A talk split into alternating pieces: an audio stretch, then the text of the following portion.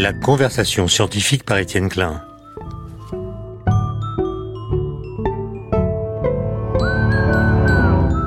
Aujourd'hui, petit voyage au pays qu'habitent les sons.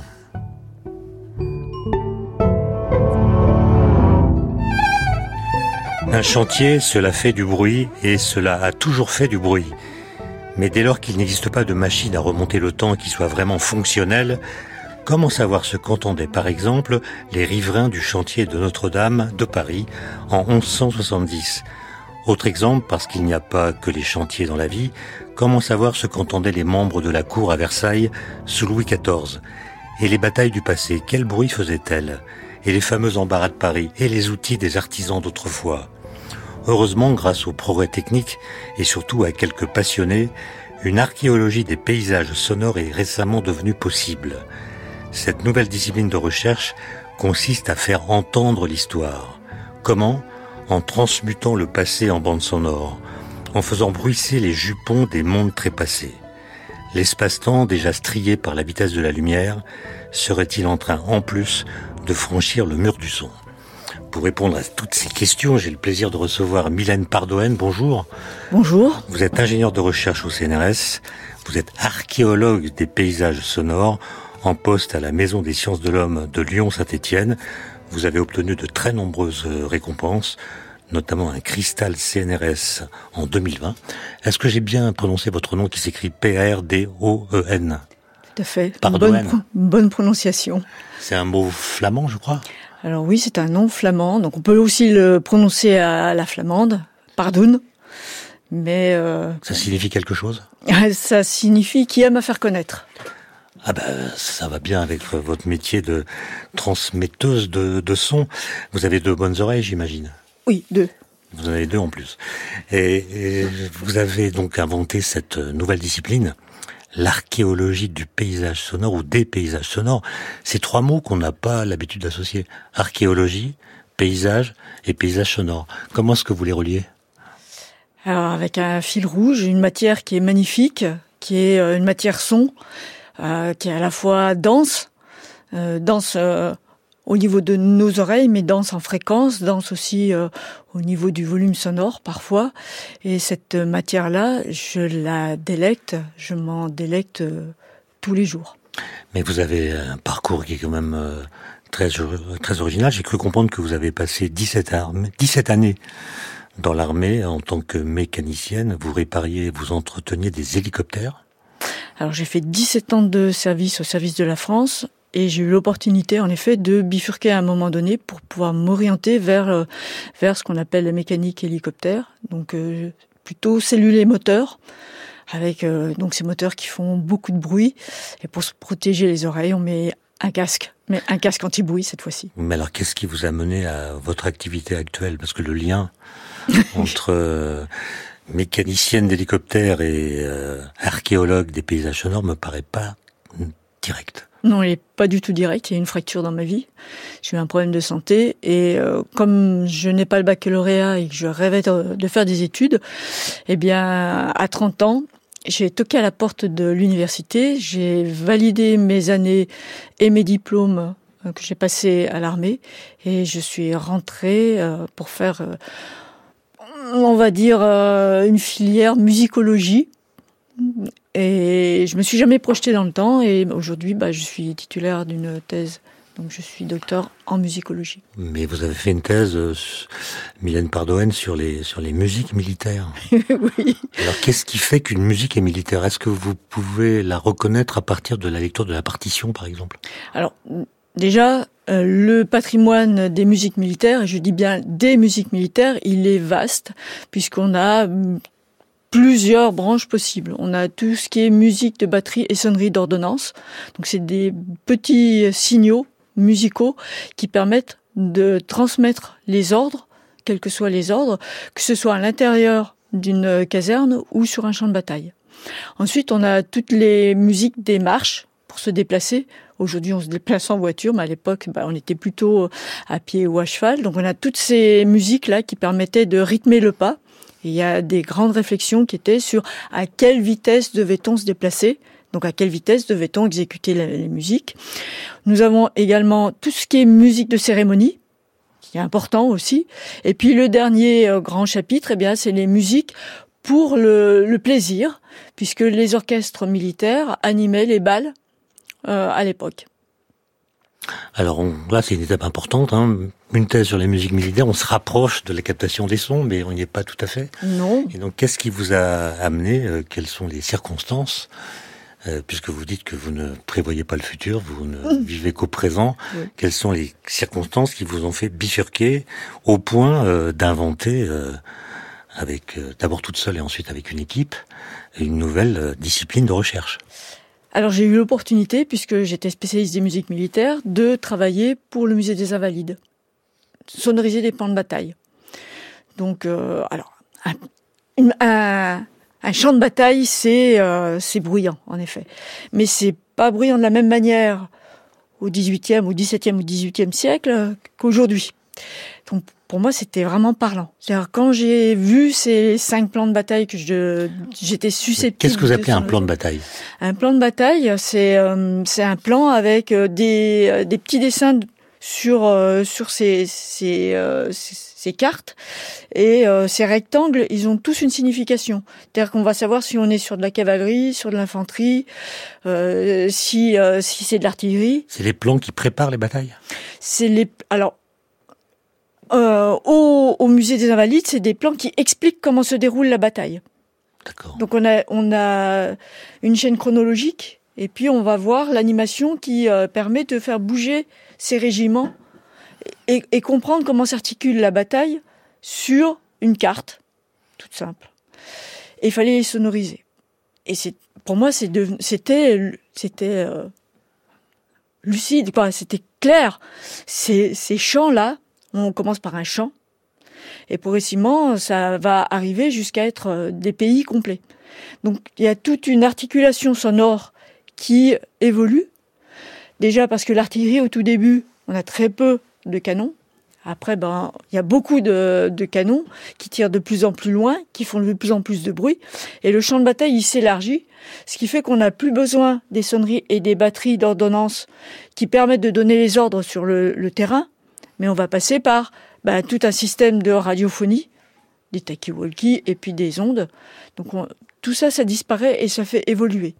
Mais quand je suis arrivée, moi, aux Invalides, après ma mission, je me suis posé la question quand même, pourquoi les musées ne mettaient pas de son alors qu'on est avec des générations où on est sur du multimédia? On veut voir des images, pourquoi on n'entendrait pas des sons? Et la réponse qu'on m'a apportée à chaque fois, c'était on veut pas du Walt Disney je me posais la question, qu'est-ce que du Walt Disney pour un conservateur de musée? En négatif, il y a une part scientifique qui est très prégnante chez le, conservateur de musée, et cette part scientifique, personne ne pouvait y répondre. Bah, moi, je suis scientifique. C'est-à-dire qu'ils exigeaient que vous trouviez le son juste et non pas un son qu'on plaquerait sur des, sur des, sur des images, sur des plans en l'occurrence, de façon arbitraire. Bah, ce qu'il voulait pas, c'était un, imaginaire collectif véhiculé par le cinéma. Ce qu'il cherchait, c'était avoir un discours scientifique sur lequel le son avait sa valeur. Car qu'un son, il, peut recontextualiser finement n'importe quel objet ou n'importe quelle action. À partir du moment où on met de côté tout ce qui est émotionnel. Mais quand, euh, Mylène Pardoen, vous découvrez un, un plan de bataille, comme vous dites, est-ce que ça fait immédiatement du bruit pour vous? ah Oui, oui. Ça fait du bruit, c'est... Ah, parce que pour moi, non. oui, j'ai cru comprendre que... Euh, alors que pour moi, tout était bruyant quand je déploie un texte ou quand je déploie un plan ou quand je vois un tableau. Euh, c'est bruyant. C'est-à-dire que euh, chaque élément, je peux lui attacher un, ce que j'appelle moi un indice sonore qui est, qui est très présent dans ma tête. Après, je vais quand même recouper mon information parce que chaque témoignage qui nous parvient du passé, il, est quand même biaisé. Il est biaisé par l'émotion de celui qui l'a créé. Il est biaisé aussi parce que aujourd'hui, si on peut prendre une photo et on peut avoir un instantané du moment présent, à l'époque, quand par exemple on a un tableau, le peintre, ce qu'il essaye de reproduire, c'est tout ce qui se passe sur le lieu pour, en laisser un témoignage. Donc moi, si je veux faire que 4 minutes, si je veux restituer 4 minutes de ce moment-là, je vais pas prendre le tableau. Ce qui m'intéresse, c'est pas de restituer la scène du tableau, c'est de restituer le moment géographique qui se situe à l'instant T. Mais le fait d'entendre des sons dès que vous découvrez un document, que vous, vous lisez des, des archives, etc., est-ce que c'est ça qu'on appelle euh, de la synesthésie? C'est de la synesthésie, tout comme Messiaen voyait des couleurs quand il, euh, quand il voyait une partition de musique. C'est-à-dire l'association entre un texte, une partition, et puis un autre sens. Donc vous n'êtes jamais tranquille Je suis jamais tranquille. Il y a toujours du bruit Oui, il y a beaucoup de bruit. Tout est son finalement tout est sonore, oui. Tout est sonore. Alors combien de temps ça vous prend pour... Euh, vous avez parlé d'extraits de, de, quelques minutes. Oui. Combien de temps ça vous prend euh, de travail de recherche, de reconstitution, pour euh, reproduire, par exemple, quelques sons les plus exacts possibles scientifiquement de la bataille d'Austerlitz ou d'un autre événement de ce type? Alors, bataille d'Austerlitz, je ne vais pas m'avancer parce que j'ai pas travaillé dessus, mais par exemple pour le chantier de Notre-Dame, en préparation avant d'aller sur le terrain. C'est 390 heures au bas mot de recherche dans des archives en sollicitant mes collègues. C'est 22 jours de captation sur le terrain et c'est 390 heures de euh, d'assemblage des sons pour avoir juste 4 minutes c'est pas très rentable. Ah, c'est absolument pas rentable. Euh, je vous propose, Mylène Pardonne, qu'on écoute un premier extrait. Je ne dis pas à nos auditeurs et à nos auditrices de quoi il s'agit, on en parlera après.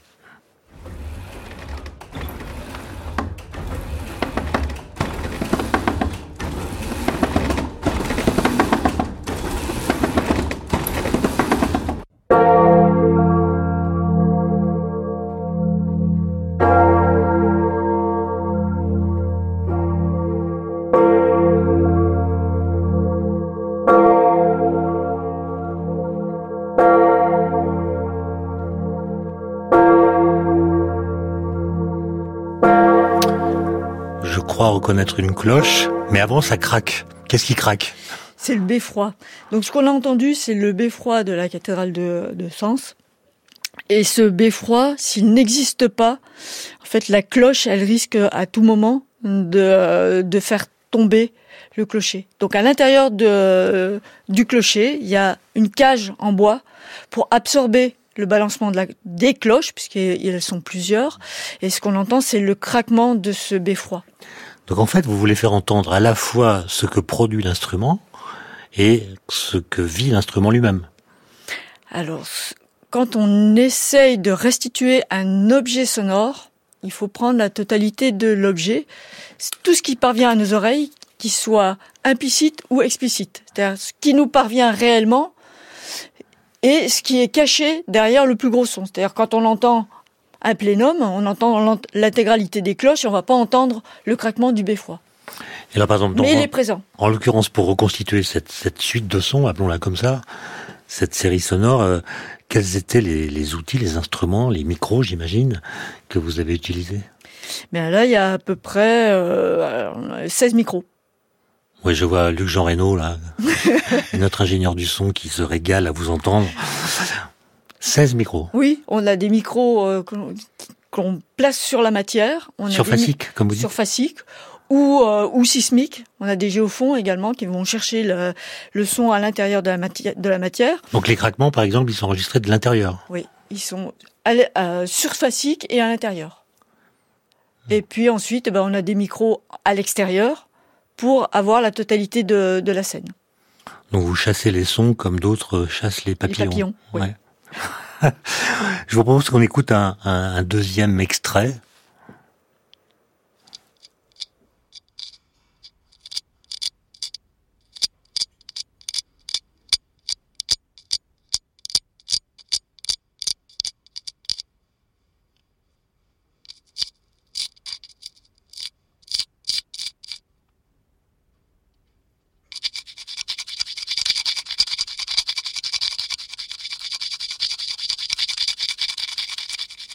Bon, là, je donne ma langue au chat de Schrödinger.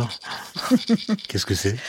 Là, c'est le travail des staffeurs. Donc, on est à l'intérieur de Notre-Dame. ça veut dire euh, Le staffer, c'est celui qui restaure les frises euh, dans Notre-Dame. donc au niveau du transept. Là, on est sur le transept nord. Et euh, ce qu'il faut bien comprendre, c'est que le chantier de restauration de Notre-Dame actuel, c'est à peu près 80 décibels. Or, tous les artisans travaillent avec leurs oreilles pour euh, ajuster au plus proche le geste par rapport à ce qu'ils veulent avoir comme résultat. Donc là, ils grattent ils mettent une pâte pour restaurer la frise, une pâte qui, euh, qui ressemble un peu un, peu plus solide que, que du plâtre. Et puis ils la laissent euh, sécher et puis ils vont la regratter pour refaire le, la frise, la, la sculpture à cet endroit. Vous dire que ce qu'ils entendent détermine leur façon de travailler. Tout à fait. Ils savent s'ils peuvent appuyer un peu plus pour entamer la matière ou pas. Et là, ils sont orphelins de leurs oreilles. Ils sont complètement aveugles des oreilles. Parce qu'ils ont des casques Parce qu'ils ont des casques. 80 décibels, on est obligé de travailler avec des casques. Donc euh, ils travaillent un peu à l'aveugle. Donc nous, quand on est allé sur le chantier, on leur a fait écouter à cette l'aveugle du point de vue du son. Du son. Et le fait que vous leur fassiez entendre ces bruits, ça les aide alors Ah oui, oui, ils étaient, ils étaient vraiment très très heureux de retrouver leurs oreilles. Les chantiers aujourd'hui sont, sont interdits au public. Oui. Donc on n'entend pas. Euh... Alors vous, vous m'avez expliqué qu'il y avait il y a des cris, il y a des cris de métier. Oui. C'est quoi les cris de métier? Alors le, le cri de métier, c'est dans une ambiance très bruyante pour se faire comprendre, on a des espèces d'interjections euh, qui, euh, qui existent et qui permettent de euh, bah, pouvoir communiquer sans parce qu'on ne peut pas parler. On ne peut mmh. pas dire va à droite, va à gauche. Donc on va avoir un certain nombre d'interjections pour euh, pour aider le collègue avec qui on est. Des cris d'alerte et d'information. Ces grilles-là, on les a plus aujourd'hui. On les a plus parce que les, les casques font qu'ils seraient inopérants bah, Déjà, il y a, y a cette, euh, ce, ce, ce fait-là, mais il y a également euh, l'évolution de, de, tous les métiers qui, euh, par exemple, comme on est sur des outils qui sont pneumatiques, je prends Notre-Dame, bah, vous pouvez toujours essayer de crier dans le... Même si vous mettez pas de casque, déjà bah, vous êtes sourd, mais euh, le, le, cri ne passe même pas. Donc euh, les, les cris de métier ont été oubliés au fil du temps. Mais est-ce que vous avez arrivé vous à les, à les reconstituer? Bah non, malheureusement, ça, c'est, ce sont des sources qui sont perdues et euh, j'aimerais bien retrouver parce que ça fait la vie d'un chantier. Et si on vous offrait une machine à remonter dans le temps serais contente. Vous serez contente. Et ouais. quelle date choisiriez-vous? Alors, s'agissant de Notre-Dame, j'imagine que vous choisiriez la date de 1171, date à laquelle le chantier a commencé. Si, oui, ça serait, si... ça serait bien. Pour Et est-ce que vous pensez que ça créerait chez vous des surprises? Ou est-ce qu'à force d'avoir travaillé sur cette question du bruit des chantiers, vous pensez que les choses se passeraient comme vous les avez reconstituées? Non, non, puis alors moi je suis un grand enfant, donc euh, je pense que oui, je me délecterais à, à, retourner dans le temps. Et des surprises, mais on en a tout le temps, parce que même si on fait très attention, on se projette dans un imaginaire qui est pas forcément collectif, mais qui est... Euh, bah, on a l'imagination qui est là, et est-ce que à droite, aller à droite ou aller à gauche, est-ce qu'il euh, dirait plutôt ci ou dirait plutôt ça. Donc on n'est pas dans ce. Moi j'ai pas j'ai pas la science euh, exacte. Je, je sais pas. J'ai beaucoup d'imagination. Mais est-ce que vous est-ce que vous si l'expérience dont je parle euh, était possible, une capsule ouais. est-ce que vous auriez peur de découvrir des choses qui sont contraires à ce que vous avez euh... Non. Non. Non, non, non. Et puis, euh, j'ai jamais de déception. Même si, oh, je me dis, tiens, ça, ça fait pas du tout ce que j'ai pensé que ça ferait. Non, non, je serais pas déçu. C'est quoi vos plus grandes surprises? Quand vous voyez un objet, vous êtes capable d'imaginer quel son il va produire si on tape dessus, par exemple? Alors, euh, capable d'imaginer, oui. Euh, au résultat, bah, parfois, ça donne pas du tout ce, à quoi on pense. Je pense par exemple à, la taille du silex, où euh, je me projetais sur la taille de pierre, et la taille du silex, on est plus proche de, euh, de l'acier, et l'obsidienne, on est plus proche du verre. Donc voilà, on, se projette. Moi, je suis jamais déçu. Oh, jamais déçu par un son. Alors, je vais, je vais vous faire écouter un extrait qui devrait vous intéresser, Mylène Pardoen.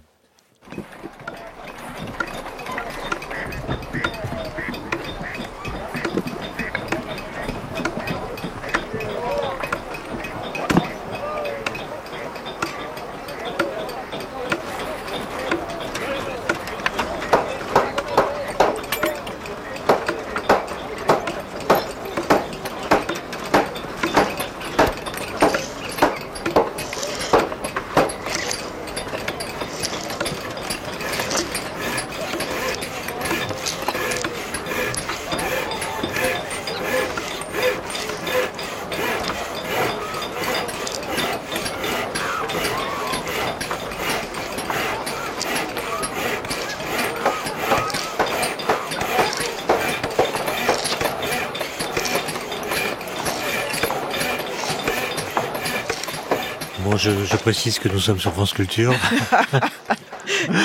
Qu'est-ce qu'on vient d'entendre eh Moi, j'ai reconnu des animaux.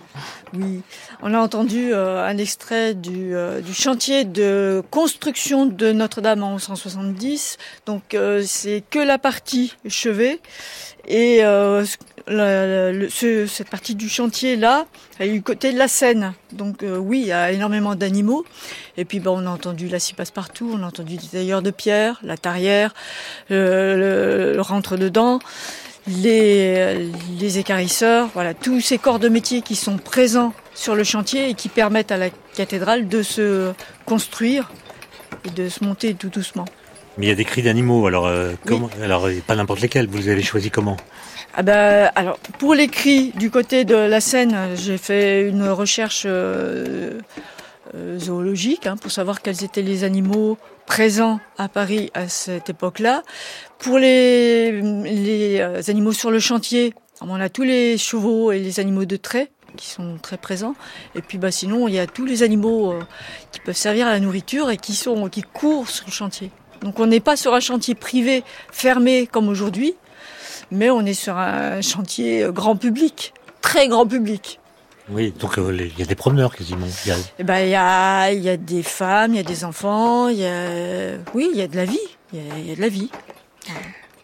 Tout le monde vit sur le chantier. Mylène Pardouane, j'ai lu quelque part que vous disiez, que vous avez dit, que plus on remonte dans le temps et plus les sons sont informatifs.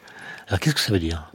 Ça veut dire que hum, quand on remonte dans le temps et, qu'on écoute, enfin qu'on analyse et qu'on étudie euh, ce passé, on s'aperçoit que si aujourd'hui on a la prise en main facile de notre smartphone pour avoir de l'information, euh, quand on remonte dans le temps, on, on s'appuie sur ses oreilles. Géographiquement, ça nous permet de nous situer dans la ville, dans l'urbain. Temporellement aussi, puisque les cloches des églises donnent l'heure. Donc tout ça, c'est important. Par exemple aussi euh, au niveau saisonnier, parce que euh, on va écouter les animaux et euh, en fonction des saisons, ils n'ont pas tout à fait les mêmes cris, et donc ça nous informe sur les périodes. Donc tout ça c'est important. Et donc plus on remonte dans le temps, plus cette cette indication informative liée au son est très présente. En vrai, il y a toujours un son dans les oreilles, mais il est informatif, mais de ce qui se passe ailleurs, pas de ce qui se passe autour de nous. Autrement dit, on devient sourd à l'environnement. c'est ça que vous voulez dire? Non, euh, ce que je veux dire, c'est que euh, comme nos oreilles d'aujourd'hui, les, les, petits sons sur lesquels on est habitué, l'oreille et le cerveau va euh, baisser le, le, niveau pour ne rester attentif que sur des sons qui, qui nous mettent en alerte. Et ça, c'est important. Mais tous nos sens sont utilisés. Aujourd'hui, on va être plus sensible à l'odorat parce que quand on va arriver près d'une boulangerie, ben, on se dit ah, je suis près d'une boulangerie parce que ça sent bon. Mais à l'époque, on servait aussi de ses oreilles. Vous dites qu'on est devenu fainéant des oreilles, euh, Mylène Pardouane. Oui. oui, on est devenu. C'est ça que ça voulait dire. Oui, on est devenu fainéant parce que d'abord, on les enferme dans, dans des casques. Mmh. Ou dans des euh, ou dans des oreillettes ou peu importe. Vous dites c'est comme si on tentait de respirer avec du coton dans le nez. Oui parce que euh, tout, on veut être encouconné. On n'accepte pas d'être soi-disant agressé par des sons. Mais si, son, si on est agressé par des sons, ça veut dire qu'on n'est pas habitué aux sons et qu'on peut pas euh, qu'on peut pas les, les, interpréter en tant que tels. Le chant du coq devient une agression? Oui, le chant du coq, mais pas que. Alors, on va écouter euh, Mylène Pardouane un, un autre extrait. Euh, je ne dis pas de quoi il s'agit, mais je rappelle que nous sommes sur France Culture.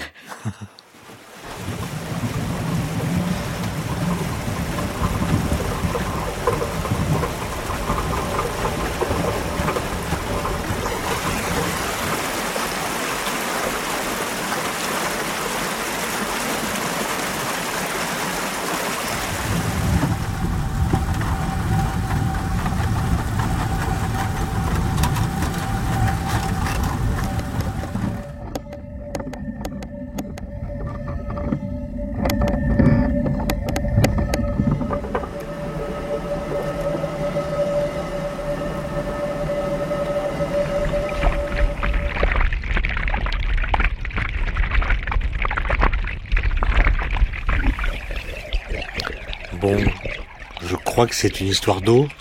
C'est une histoire d'eau, oui. Peut-être pas celle à laquelle on pense toujours, mais euh, celle-là, c'est un moulin. C'est un moulin C'est un moulin, c'est le moulin de Guédelon. Et donc, euh, à chaque euh, période où on se rend à Guédelon, on enregistre le moulin, qui nous permet d'avoir à l'instant T une cartographie de l'évolution de ce moulin, puisque avec les sons, là on est sur de l'informatif, on arrive à savoir quels sont les points durs ou, pas, quelles sont les usures du Alors, Rappelez-nous ce qu'est Guédelon. Alors Guédelon, c'est un, château qui est en construction, c'est un chantier expérimental, et depuis 25 ans, ex nihilo, euh, l'équipe de Guédelon, dont Marilyn Martin est présidente, eh bien, élabore euh, un château euh, sous toutes ses formes, avec les techniques euh, plutôt médiévale. Donc, euh, et avec les, donc on a, les matériaux du passé, enfin qui sont disponibles. Alors sur sur site. Sur site. Donc euh, la pierre sur site, le, le, bois sur site, tout est sur site et surtout pas de, il n'y a pas d'électricité. Donc le challenge il est important puisqu'on doit retrouver les techniques du passé. Donc pour nous c'est intéressant puisqu'on va capter ces gestes et on va les capter au plus au plus précis de, de la technologie par elle-même, jusqu'à aller chercher dans la matière le complément de ce qu'entend l'artisan, puisqu'il n'entend pas que le bruit extérieur. Je crois savoir que vous y allez souvent. Et en quoi vos travaux sur place aident-ils, par exemple, au chantier Notre-Dame de Paris dont on a parlé à l'instant? Alors, euh, tous, toutes les, les, bruits et les sons qui ont servi à restituer le, la fresque sonore de Notre-Dame, on va dire 95, 16%, 96% viennent, proviennent de Guédelon. Puisque justement, ce sont des, euh, techniques qui sont euh, de l'époque du chantier de construction de Notre-Dame. Donc on a ces gestes artisanaux qui sont très présents et que l'on peut dupliquer et restituer euh, pour Notre-Dame. C'est une fresque sonore, un paysage sonore. Que, si je comprends bien, s'il n'y avait pas eu cette initiative incroyable de reconstruire un château euh, aujourd'hui avec les techniques du passé, le chantier de Notre-Dame aurait été plus difficile? Oui, la, la, restitution de la fresque sonore aurait été beaucoup plus euh, compliquée, puisque il faut retrouver ces gestes-là. Quand on restitue une fresque sonore, on est obligé de passer par la phase objet sonore. Je peux pas mettre un micro avec plein de têtes qu'on appelle ambisonique. Je peux pas le planter puisque je vais peux pas retourner dans le passé. Je peux pas enregistrer ce passé. Donc pour restituer le passé, je suis obligé de passer par une phase qui est quelles sont les différentes couches et les différentes activités que je dois trouver sur le lieu de, par exemple, le chantier Notre-Dame. Donc, pour restituer l'ambiance sonore du chantier Notre-Dame, on est obligé de faire un plan, de choisir trois, euh, délimiter trois aires qui sont une aire géographique, donc là c'est le chantier Notre-Dame, une aire temporelle, on a dit 1170 en gros, et puis bah, surtout une aire de restitution, c'est 4 minutes. Une fois qu'on a délimité ces aires de travail, on va aller les nourrir avec des informations dans les archives. Les 390 heures nécessaires pour aller chercher les informations. Vous travaillez avec des historiens Je travaille avec des historiens, des sociologues, des euh, tous mes collègues de sciences humaines et sociales, mais pas seulement. Donc, je les interroge, ils me passent des informations. Moi, je suis archéologue du paysage sonore, je vais dérouler les fils et je vais aller chercher sur chaque indice, dans le présent, je vais compléter l'enquête du passé par une enquête dans le présent. Et je vais essayer de retrouver sur chaque indice qu'est-ce que je peux rattacher qui est encore dans notre présent? À Guédelon, ben, j'ai tous les corps de métier qui travaillent sur le château, qui sont présents. Et je vais les enregistrer. Donc, on a deux grosses enquêtes qui sont faites à ce niveau-là. Ensuite, il passe une étape suivante. C'est une étape en laboratoire ben, je suis comme euh, chez France Culture, je vais mettre mes fichiers son. Donc je vais raconter une histoire avec mes fichiers son. Ça s'appelle hétérographier. Donc vous êtes devant une espèce de console? Oui, j'ai euh, mon ordinateur. Mhm. Je travaille avec un logiciel qui s'appelle Reaper. Et je travaille de concert avec la grosse équipe qui est derrière moi, c'est-à-dire un ingénieur son. Donc nous sommes deux pour travailler sur ces restitutions de fresques sonores. L'ingénieur son qui m'a aidé pour la captation, il m'aide également pour la constitution de cette fresque. Donc moi, je vais raconter mon histoire sur Reaper. Dans, Reaper, moi je suis que archéologue du paysage sonore. Je ne suis pas, je suis pas un gesson. Donc lui il va récupérer toute, euh, toute l'histoire que j'ai racontée. Il va faire une petite correction. Et la dernière étape, c'est celle de la mise en son et de la diffusion. Parce que c'est pas le tout de capter, mais il faut également diffuser. Et donc à la Maison des Sciences de, de Lyon-Saint-Étienne, on a une petite salle immersive, 46 haut-parleurs, et on va spatialiser la scène que l'on vient d'entendre. Nous, on la diffuse sur ces 46 haut-parleurs. Donc vous êtes entouré par des sons. Bah, euh, repensons à la scène qu'on vient d'entendre. Donc c'est un, un, moulin à eau de Guédelon. Oui. Et on voit bien que ça circule. Enfin, on entend bien l'eau qu'à la fin. Donc ça veut dire que les, les micros ont tourné? Non, les micros ils n'ont pas tourné. Les micros ils sont positionnés à certains endroits. Et puis bah, l'eau elle va courir dans le logiciel. C'est le logiciel qui va faire le, dé le déplacement. J'ai pas compris. on va prendre un fichier son et par exemple, on va le passer de droite à gauche dans le logiciel. Ah, c'est vous qui temporalisez la chose. Tout à fait. Donc il faut pas se tromper. Il faut pas que le cheval il aille à la vitesse d'une Porsche, par exemple. on va écouter euh, un, alors je sais plus à quel numéro on est, quatrième euh, extrait.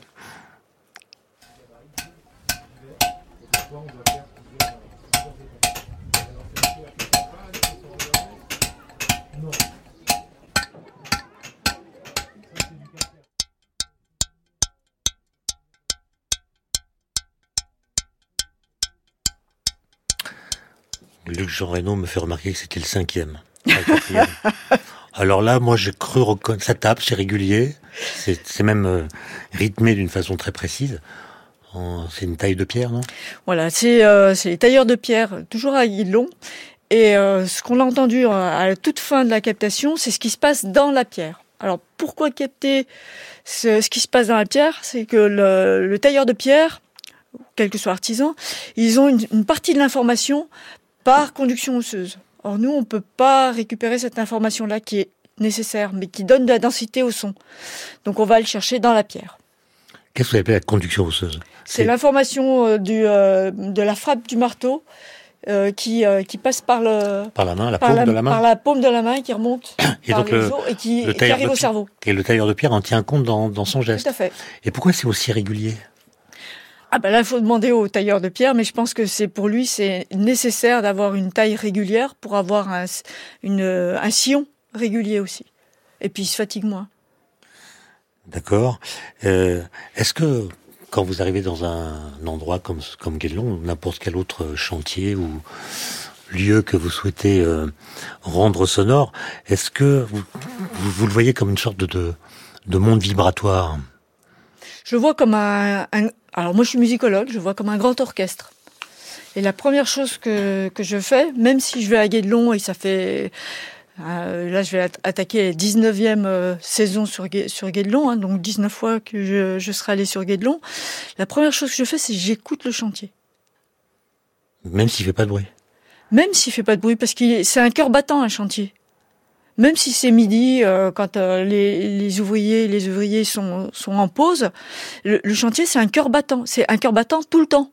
Et, et, cette pulsation, il faut, il faut le, la prendre, il faut l'accepter telle qu'elle vient aux oreilles. Alors, je sais pas si Mylène Pardoen, vous avez lu Gaston Bachelard. Non. Il a écrit un livre, il a écrit beaucoup de livres. Il y en a un qui devrait vous intéresser, qui s'appelle La dialectique de la durée dans lequel il compare la matière à ce qu'il appelle une anarchie de vibration. Ça doit vous plaire, ça. Et je vais vous lire un petit extrait dans lequel il compare, euh, ou il décrit plutôt euh, ces imposants blocs de matière que sont les pyramides d'Égypte. Je le cite. Les pyramides, dont la fonction est de contempler les siècles monotones, sont des cacophonies interminables.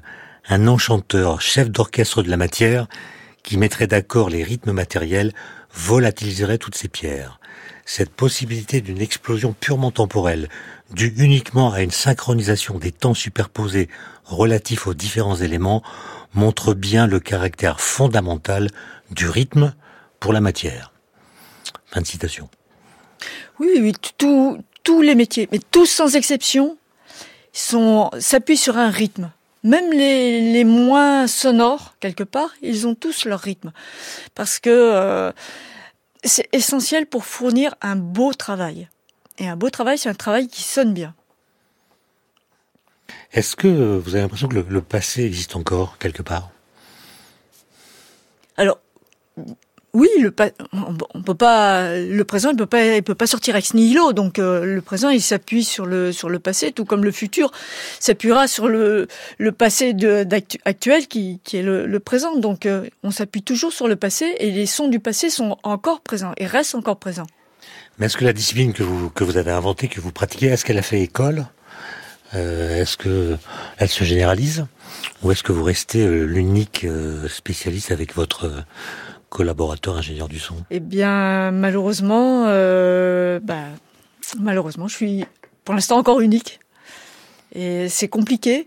Il faut beaucoup de patience, énormément de patience, beaucoup d'écoute, euh, de concentration. Pas seulement auditive, mais euh, de concentration sur l'observation de tout ce qui se passe pour pouvoir le capter avec les oreilles. Et ça, c'est c'est difficile. Il faut aussi aimer euh, plus que la normale euh, la complexité. Alors oui, il faut il faut aimer ce qui est complexe. Si on n'aime pas le, cette, cette, euh, matière qui est, moi j'appelle barbe à papa parce que un son il est jamais le même. Je peux, je peux, on peut taper sur la pierre 50 fois, ça sera à la fois le même et pas le même. Et c'est cette euh, différence qui est belle. C'est euh, s'il fait beau, la pierre, même si vous prenez la même pierre, la pierre elle chantera pas de la même manière. S'il fait chaud, ça ne chante pas. S'il pleut, ça ne chante pas de la même manière. Donc le, son, il a quelque chose de, de magnifique, c'est qu'il est unique. Et quand on le, il y a que quand on le capte qu'on peut le restituer une seule fois. Est-ce que vous êtes mélomane? Oui, je pense. Mais est-ce que vous êtes euh, une mélomane euh, tolérante? Ou est-ce que cette sensibilité extraordinaire que vous avez au son vous rend très difficile? Non, très exigeante. Non, j'accepte le, j'accepte le son tel tel qu'il arrive parce que c'est ce qui fait sa beauté. Si euh, si même si on joue faux, vous trouvez ça intéressant? Bah, Si on joue faux, c'est j'ai eu l'opportunité de, de, diriger une chorale. On a ce qu'on appelle des, des bourdons bah, un bourdon, euh, il faut être, faut l'accepter tel qu'il est, et il faut savoir. Euh, un bourdon, c'est une fausse note. Non, un bourdon, c'est quelqu'un qui n'arrive pas à chanter avec les autres. Il va, il va être, euh, il va détonner par rapport aux autres. Donc il faut l'amener tout doucement. C'est parce qu'il s'entend pas, et il faut l'amener tout doucement à travailler avec les autres. Mais c'est parce qu'on aime le son le plus, euh, juste par rapport à un coma aujourd'hui. Au XVIIe siècle, je pense qu'à un certain moment, on jouait tous faux. Hein. parce que les instruments se désaccordaient tous et bah, c'était jouer le plus ensemble possible à un moment donné. On va écouter Mylène Pardoen. Alors pour le coup, ça fait six, hein, sixième euh, extrait.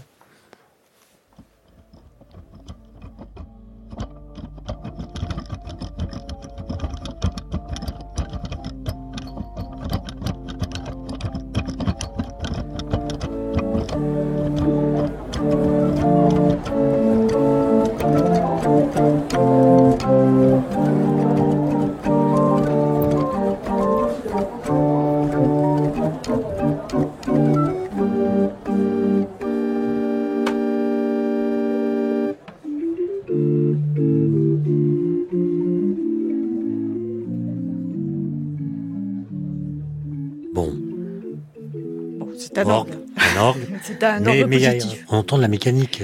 Voilà. Alors, ce qui nous intéresse, nous, quand on quand on va enregistrer des, euh, des machines, c'est euh, c'est pas seulement là, on est sur de la musique, mais c'est pas seulement la musique, c'est toutes les mécaniques, toute la mécanique euh, qui qui est présente.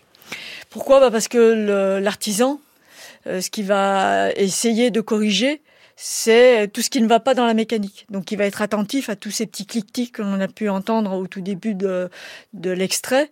Ces petits clic-clics qui vont l'informer si ça fonctionne ou si ça fonctionne pas, si c'est bien réglé ou pas réglé. Et nous, c'est ce qu'on cherche aussi, c'est euh, capter l'intégralité des petits sons que l'artisan euh, guette et pas seulement la musique euh, telle que l'on va l'entendre. Mais Mylène, Mylène, pardon, on l'a dit, on l'a dit en début d'émission, vous avez pendant quelques années, été mécanicienne euh, d'hélicoptère. Oui. Et vous n'avez pas envie, euh, avec cette, euh, ces nouvelles techniques que vous avez inventées, utilisées, eu l'envie d'aller faire la même chose pour les pales d'hélicoptère, voir comment ça marche bien?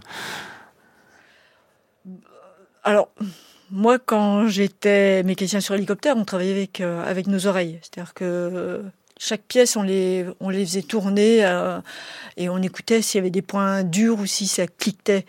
Je pense qu'aujourd'hui, les technologies qui, euh, qui vont, vont, servir à faire des diagnostics sur les hélicoptères passent par l'informatique et on est plus sur, euh, sur quelque chose de très. Pas, pas, sensoriel du tout. on est sur des, des échelles de mesure.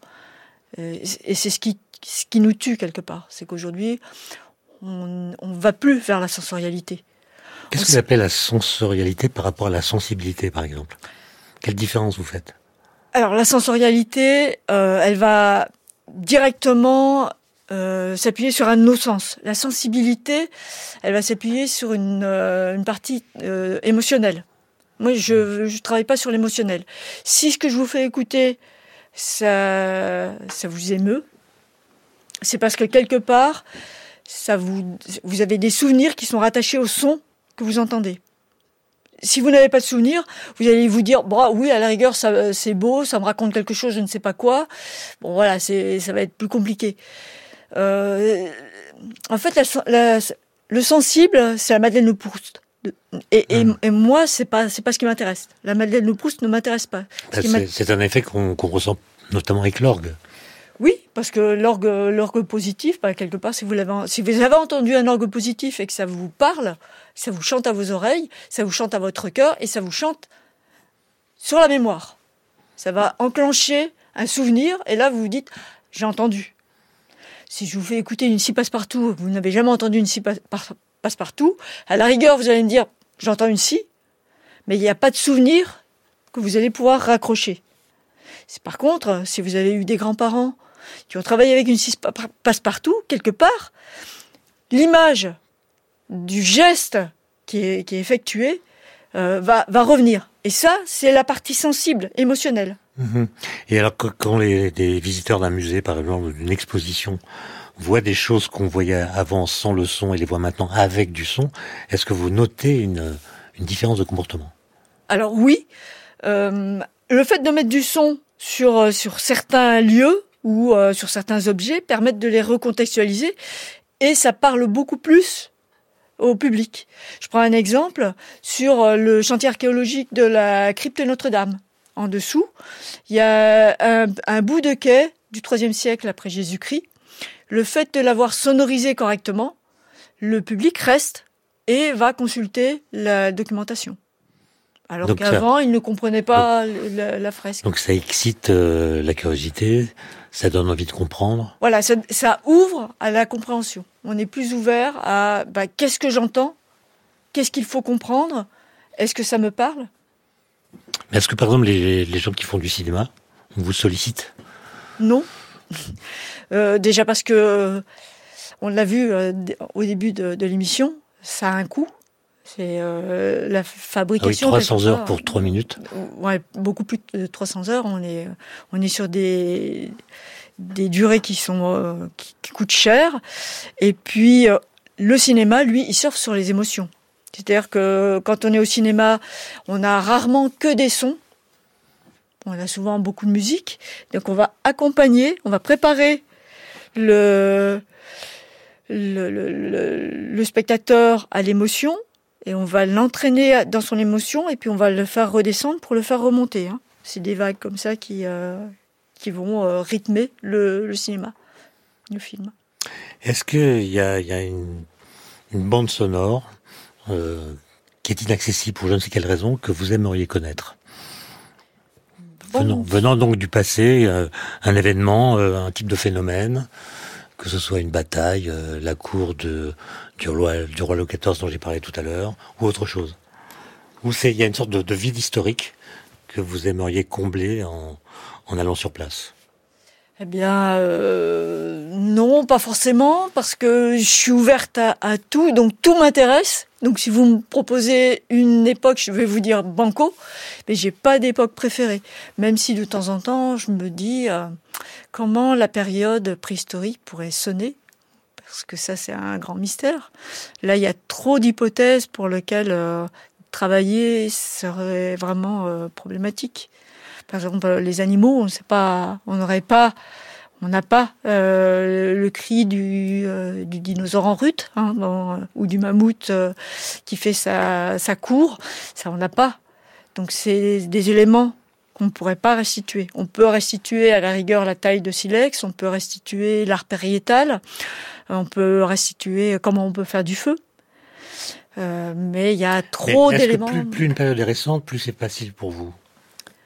Alors, c'est une, une, règle générale ou il y a des exceptions?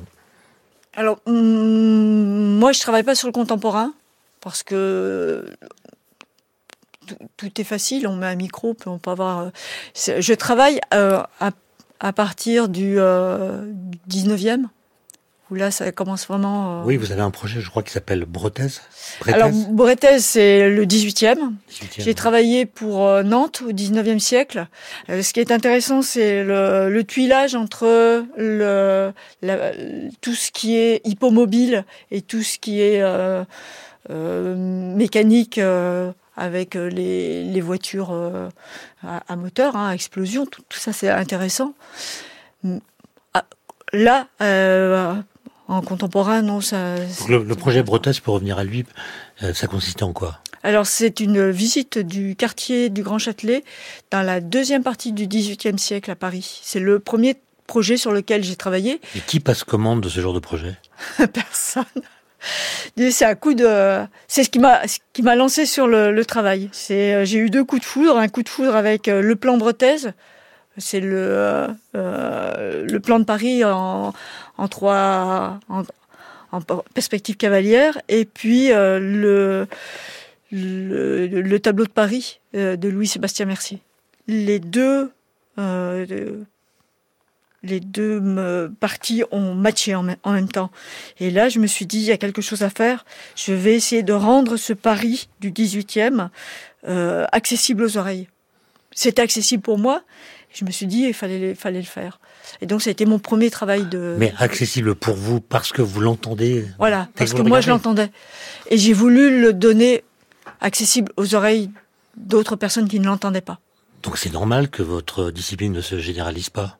Il y a très peu de gens qui entendent des sons en regardant un plan. Oui, oui, mais bon, maintenant, euh, on pourrait se dire, en allant chercher dans les dans les sources, euh, il y a moyen d'aller un petit peu plus loin. En fait, votre métier, euh, si on veut appeler ça un métier, Mylène Pardouane, il ressemble à, à, ce que font les physiciens des particules. eux, ils, ils, créent des collisions de particules haute énergie pour reconstituer les conditions physiques du passé. Et comme on pense que les lois physiques n'ont pas changé, ils voient apparaître dans le présent les phénomènes qui se déroulaient dans le passé quand l'univers était plus chaud qu'aujourd'hui. Oui. Donc ils offrent à l'univers une cure de jouvence, un peu comme vous. Oui, c'est ça. On a à peu près les mêmes, euh, les mêmes euh, caractéristiques du côté d'un retour possible et d'une explication du passé, oui. Oui, bon, vos micros, c'est l'équivalent des détecteurs de particules qu'ils utilisent de leur côté. Oui. Alors, euh, on va écouter. Peut-être un peu moins cher quand même. Oh, c'est pas le moment de le dire. on va écouter le dernier extrait, si vous le voulez bien, le septième, si mon compte est bon.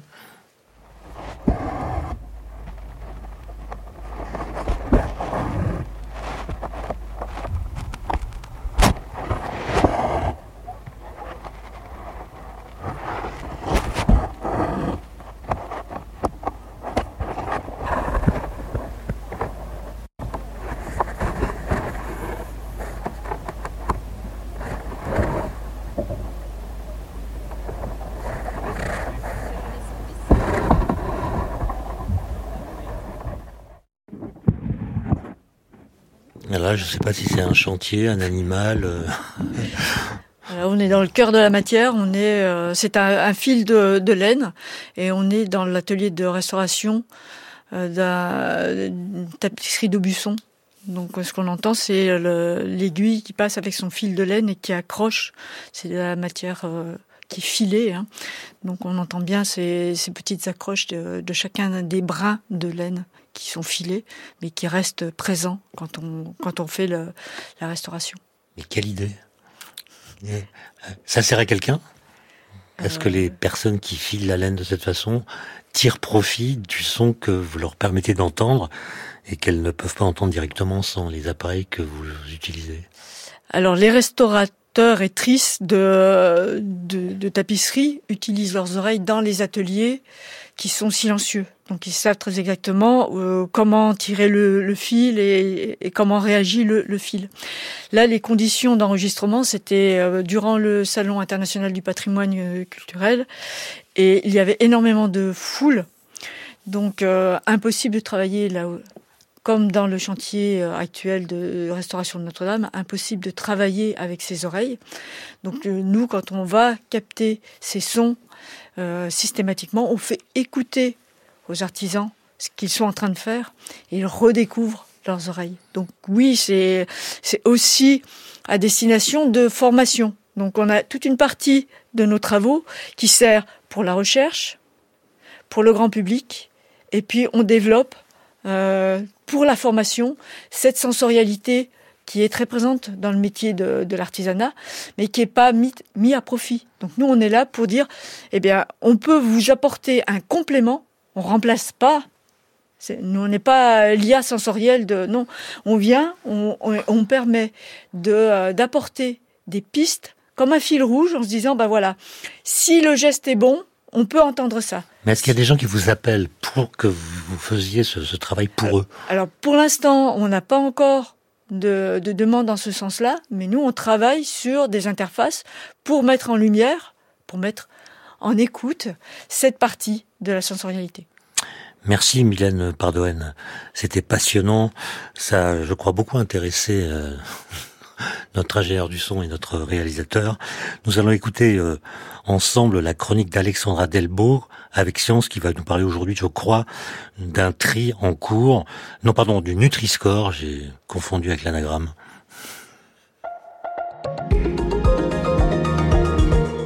Quel est le meilleur système d'étiquetage nutritionnel en Europe? C'est un nom un petit peu barbare dit comme ça, mais vous en connaissez au moins un, le Nutri-Score, un logo adopté en 2017 avec cinq niveaux de A à E, du vert au rouge, qui informe le consommateur de la qualité nutritionnelle des produits transformés. Ce classement évolue régulièrement, il s'est même durci en janvier dernier, et il faut le rappeler, rien de tout cela n'est imposé. L'industriel choisit ou non d'apposer la vignette sur les produits, tous ne le font pas, certains l'ont fait et font marche arrière, mais globalement, de plus en plus de fabricants jouent le jeu. En 2020, elles étaient 415 entreprises à s'y soumettre. En juin 2021, 700, ce qui représente 57% des parts de marché en volume de vente. Le Nutri-Score est à présent disponible dans six autres pays, Belgique, Allemagne, Luxembourg, Pays-Bas, Espagne et Suisse, mais il n'est pas le seul en Europe. Marion Deveau est analyste des politiques de santé à l'OCDE et première autrice de cette nouvelle étude parue dans Obesity euh, il existe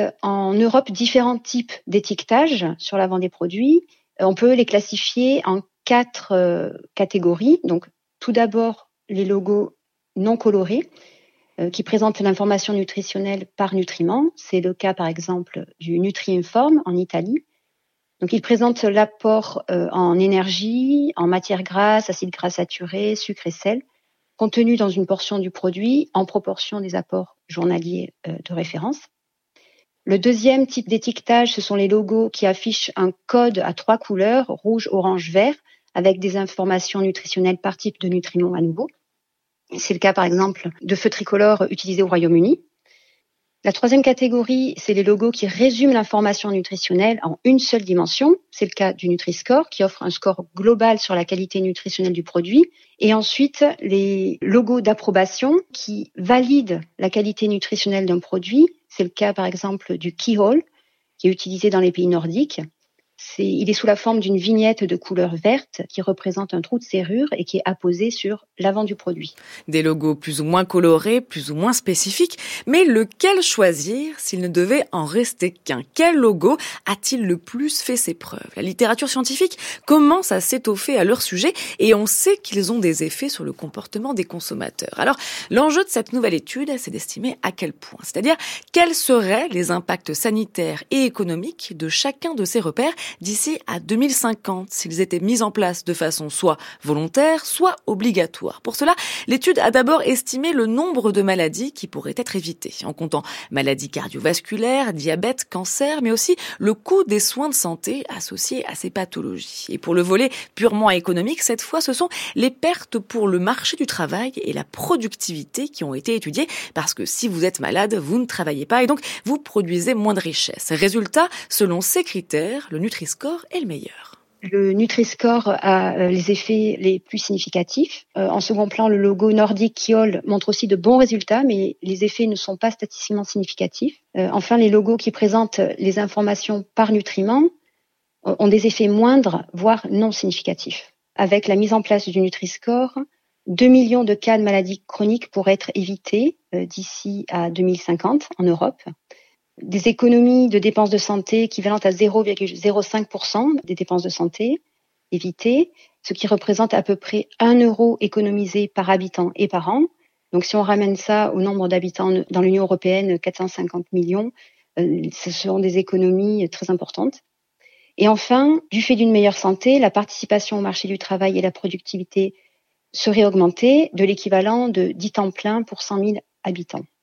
Et dans le cas de l'implémentation obligatoire, les bénéfices pour la santé et les bénéfices économiques seraient bien plus grands, donc euh, quasiment trois fois plus grands que ce qu'on obtient sur euh, une implémentation volontaire. Et il s'agit d'une sous-estimation parce que l'étude ne prend en compte que la réduction du nombre de calories et pas spécifiquement la meilleure qualité des produits en gras, en sucre, en sel ou en céréales complètes. Donc les effets pour la santé pourraient être encore plus importants. Mais est-ce si étonnant que le Nutri-Score soit le meilleur? Eh bien, pas tout à fait. En fait, ce logo donne un score global alors que les autres ont tendance à résumer les informations par type de nutriments, ce qui les rend plus difficilement interprétables. Le Nutri-Score étant plus simple et global, il aurait donc plus d'effets. Pour la suite, la Commission européenne s'était engagée à rendre l'étiquetage nutritionnel obligatoire en 2023, sans succès donc, mais un symposium scientifique sur le Nutri-Score est prévu pour la fin avril, ce qui pourrait relancer les négociations. Merci Alexandra et merci à vous, Mylène Pardone, pour ce petit voyage que vous nous avez offert au pays qu'habitent les sons. Vous m'avez parlé euh, d'un audio guide. Oui, donc nous avons euh, collaboré à l'élaboration d'un audio guide qui permet de visiter le, pourtour de Notre-Dame, qui s'appelle L'Esprit de Notre-Dame et qui a été mis au point par le, laboratoire euh, de l'Institut Jean-Laurent d'Alembert. Merci à vous, c'était la conversation scientifique par Étienne Klein avec la collaboration de Thierry Beauchamp à la technique Ruben Carmazine et à la réalisation Luc Jean Reynaud.